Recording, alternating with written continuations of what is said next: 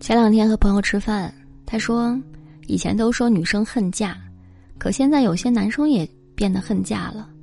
他会催促自己的女朋友快点结婚，而这些人有一个共同点，就是结婚并不是因为我有多爱你，而是觉得你适合当老婆，双方可以进行资源整合。听到这些的时候，我想起在一个饭局上，多年不见的男同学聊起自己的婚姻是这样说的。当初结婚是因为他很适合当老婆，贤惠顾家。现在要不是他给我生了一个女儿，我早就和他离婚了。听到这句话的时候，真的觉得这是对女生最恶毒的评价了，因为在男人眼里，他只有婚育的价值，而没有被爱的价值。我想这大概就是很多女生不愿意结婚，甚至害怕结婚的原因吧。怕被看清，怕被笑话，怕谈婚论嫁的时候讨价还价，把婚姻变成精心计算的交易，更怕被当成生育的工具。如果婚姻就是和一个不爱自己的人勉强凑合在一起，所有的事情都需要自己一个人扛，那又何必自讨苦吃呢？不结婚不是因为结婚不重要，恰恰是因为它很重要，才会宁愿单身也不将就。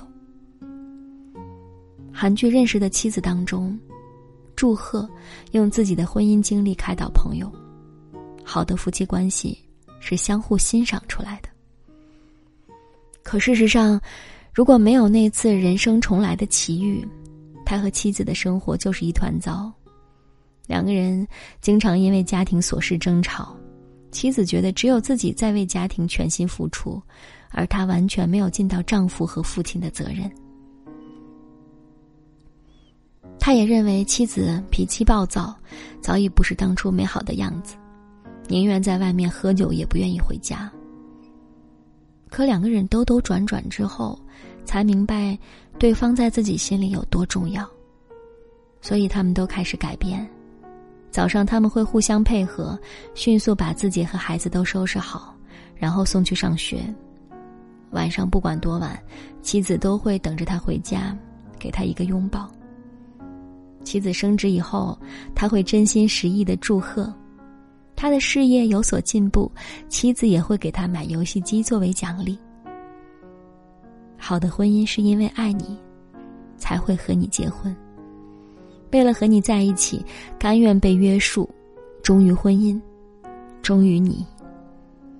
好的婚姻不仅仅是幸福时分享喜悦，更是在失意时共担风雨，成为彼此最坚实的依靠。看到这句话，觉得很有道理。结婚不是人生的必答题，它更像是一张试卷，最后一道附加题，答对了加分，不答。不扣分，所以并不是所有人都适合结婚，也无需因为外界的那些世俗的声音委屈自己。